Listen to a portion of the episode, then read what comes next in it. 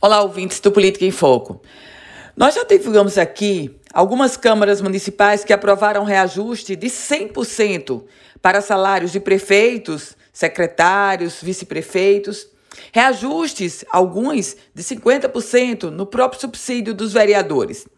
Mas nesse contexto, vem com o procurador de contas do Estado, o representante do Ministério Público junto ao Tribunal de Contas do Estado, Tiago Guterres, alerta de que as câmaras municipais estão impedidas de aprovarem qualquer reajuste para prefeito, para vereador, para secretário, para vice-prefeito.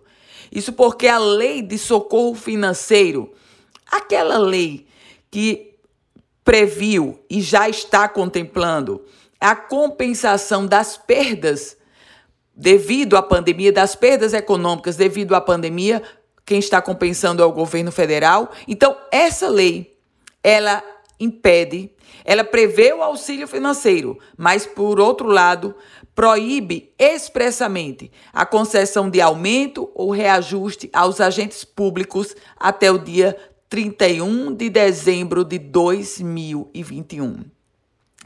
Meus caros ouvintes, nesse contexto, esses reajustes que por si só já geraram uma grande revolta, uma indignação na população, porque estamos todos vivendo uma grave e grande crise, enquanto os vereadores surfaram, aumentando, por exemplo, o prefeito de Patu, para o próximo ano, já prevê aí um salário de 20 mil reais.